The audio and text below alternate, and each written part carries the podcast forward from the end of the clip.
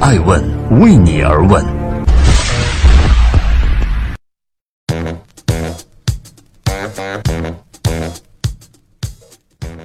Hello，大家好，二零一八年的八月二十九号，星期三，爱问人物创新创富，欢迎大家的守候。今天我们要来关注的人物，他们玩着就把钱给赚了。中国目前仍然活跃的企业家们大致可以分为三代。第一代的高龄企业家们虽然处于该享受的年纪，但仍然拼搏在一线，而且还在生活上严苛地对待自己。于是我们看到了在机场独自排队打车的任正非，乘坐高铁二等座的宗庆后等等。第二代很大一部分都是六零后，他们自觉跟不上互联网大潮，也大方地承认对于各行各业的理解已经落后了。手握财富，但是无力继续奋斗的他们，转而进入投资界，却成为了当今中国舆论界的批判标本，脱实入虚。而第三代的企业家们则显得非常的任性，他们呢总是跟着兴趣走。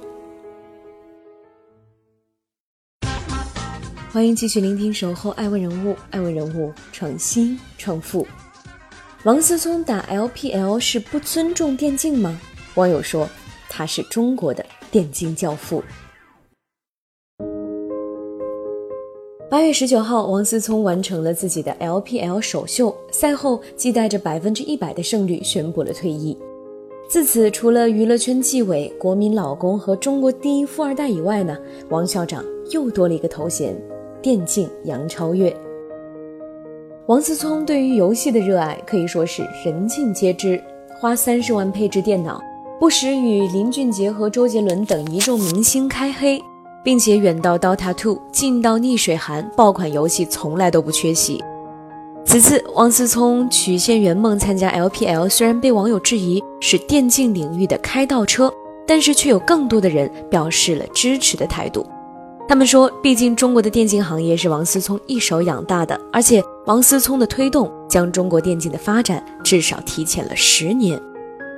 早在二零一一年，在电竞还没有取得广泛认可的时代，王思聪携五亿入场，在微博上宣布自己将强势的进入电子竞技，随即收购了濒临解散的 CCM 战队，组建成了 IG 俱乐部。但是，混乱的产业链不是钱可以解决的。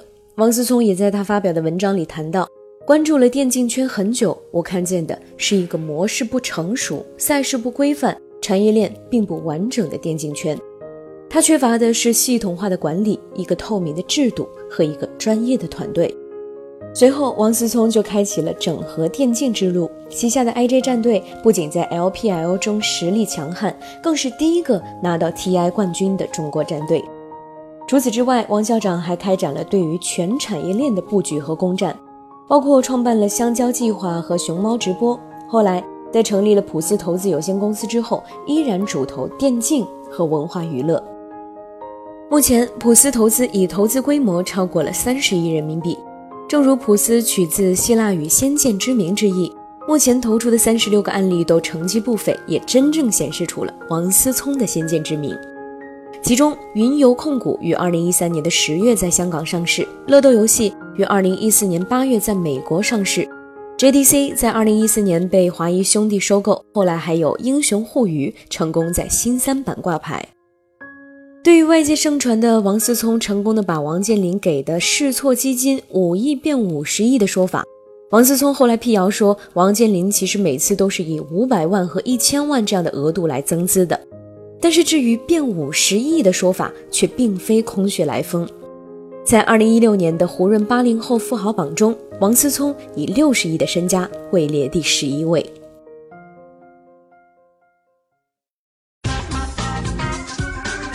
欢迎继续聆听《守候爱问人物》，爱问人物创新创富。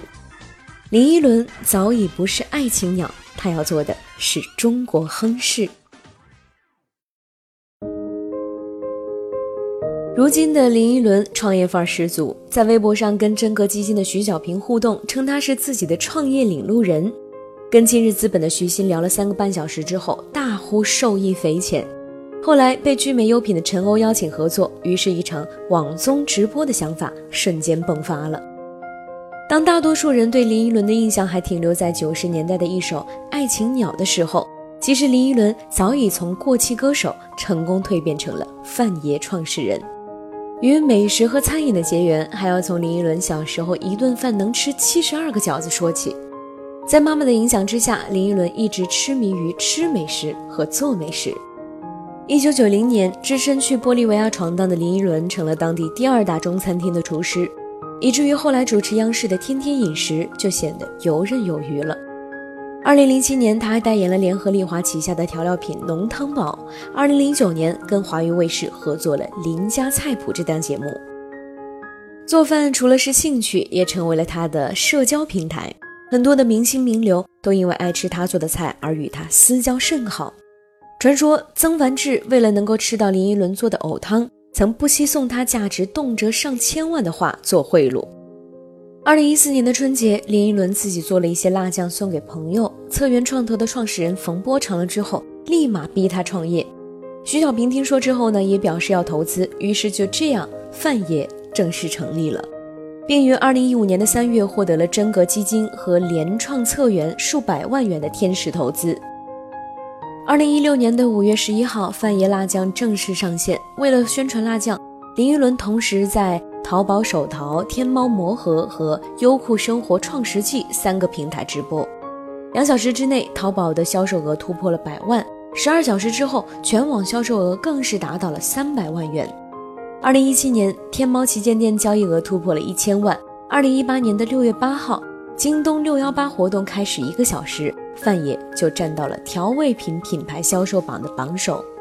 线上网红加视频直播加电商，线下和各大商超便利店进行合作。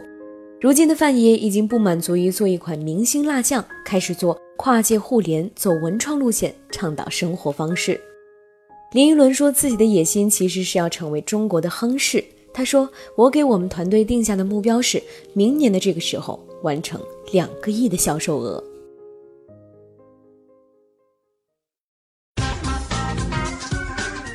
欢迎继续聆听《守候爱问人物》，爱问人物创新创富。丁磊养猪，我是认真的。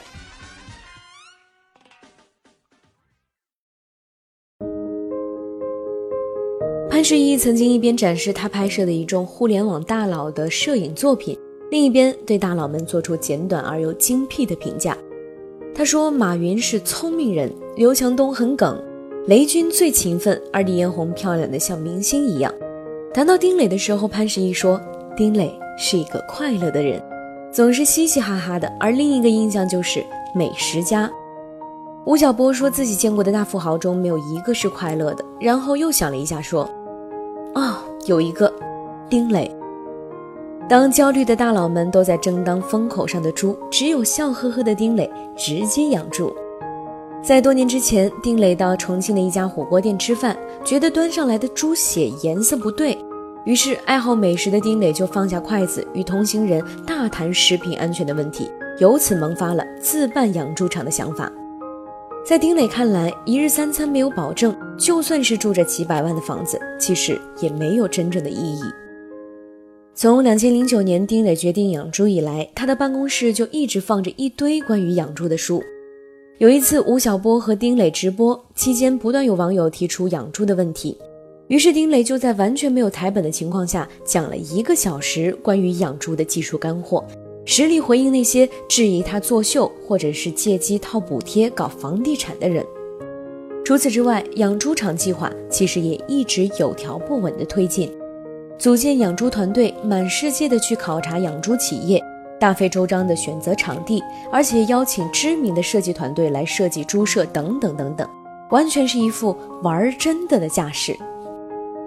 二零一四年，猪肉开始了内测，被搬上了网易内部的餐桌。二零一五年，丁磊带着丁家猪去了乌镇第二届世界互联网大会，宴请一众大佬，马化腾夸奖肥而不腻。张朝阳称赞是秀色可餐，雷军觉得入口即化。二零一六年底，沉浸了七年的丁家猪似乎是养足了底气，突然高调面世。借着黑色星期五网易考拉大促，将三头丁家猪进行了为期三天的拍卖。二十五号，第一头猪拍到了十万；二十六号，第二头猪被外婆家餐饮集团的创始人吴国平以十六万拿下；二十七号，第三头猪被网友以二十七万的天价最终敲定，颇有猪要起飞了的姿态。其实，在天价猪的背后，是网易的全球第四代养殖模式，多项养猪黑科技齐上阵。不同于臭气弥漫的传统养猪场，网易未央猪场坐落在千亩的竹林茶海中。舌尖上的中国总顾问沈红在参观之后形容，甚至有一点安曼酒店的感觉。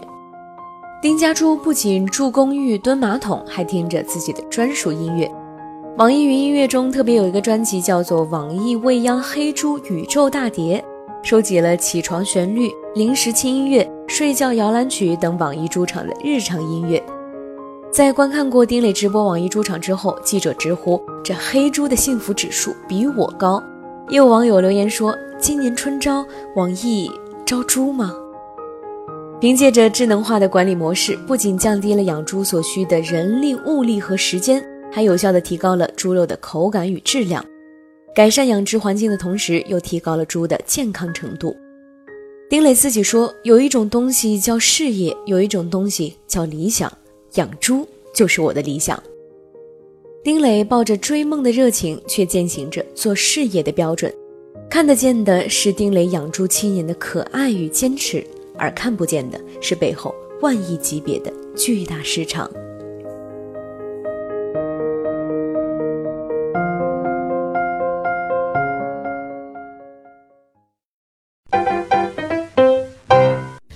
问是我们看商业世界最真实的眼睛，记录时代人物，传播创新精神，探索创富法则。